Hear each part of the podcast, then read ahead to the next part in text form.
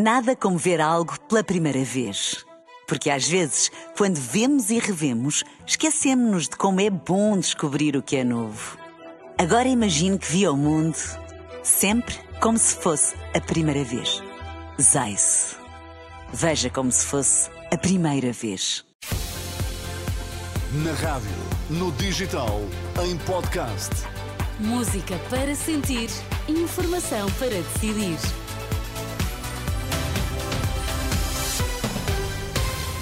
Notícias na Renascença, para já os títulos em destaque.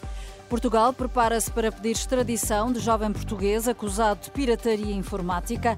Fernando Medina desmente a, presidente, a antiga presidente executiva da TAP.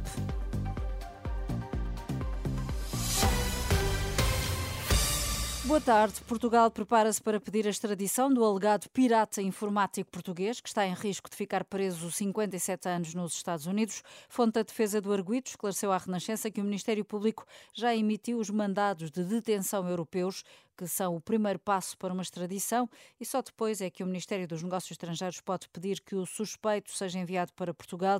Diogo Santos Coelho está em prisão domiciliária no Reino Unido desde janeiro de 2022. É acusado dos crimes de conspiração, fraude no acesso a dispositivos e roubo de identidade agravado, tudo por alegadamente ter vendido online milhões de dados de empresas americanas. A confirmar-se, os tribunais do Reino Unido terão de decidir entre o pedido português e o norte-americano.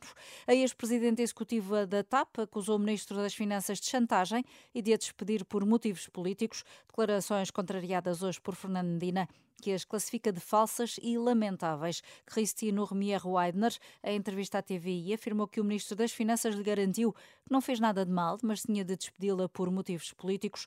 Em declarações enviadas à luz, a Medina refuta as declarações da gestora, diz que todos os esclarecimentos foram prestados em sede de Comissão Parlamentar de Inquérito e poderão sê-lo de novo em sede da ação judicial atualmente em curso. O secretário-geral das Nações Unidas avisa que provocar deliberadamente fome a civis pode constituir crime de guerra. António Guterres disse que entre as 700 mil pessoas mais famintas do mundo, quatro em cada cinco estão em Gaza. Uma declaração dramática feita no Conselho de Segurança da ONU, com António Guterres a referir-se ao impacto das alterações climáticas e da insegurança alimentar na manutenção da paz e na segurança internacional. Em Gaza, ninguém tem comida suficiente. Das 700 mil pessoas mais famintas do mundo, quatro em cada cinco habitam nessa estreita faixa de terra. E neste discurso em que Guterres deu o exemplo da Palestina, mas também falou da Síria ou Myanmar. O presidente do Egito e o diretor dos serviços secretos norte-americanos concordaram hoje manter uma coordenação intensiva para alcançar uma trégua na faixa de Gaza, uma informação avançada em comunicado pela presidência egípcia, num dia em que representantes da CIA, da Mossad, os serviços secretos israelita e da segurança interna estão reunidos no Cairo com responsáveis egípcios e do Qatar, bem como com delegações do Hamas e da Islâmica Palestiniana, justamente para discutirem medidas com vista a uma possível trégua.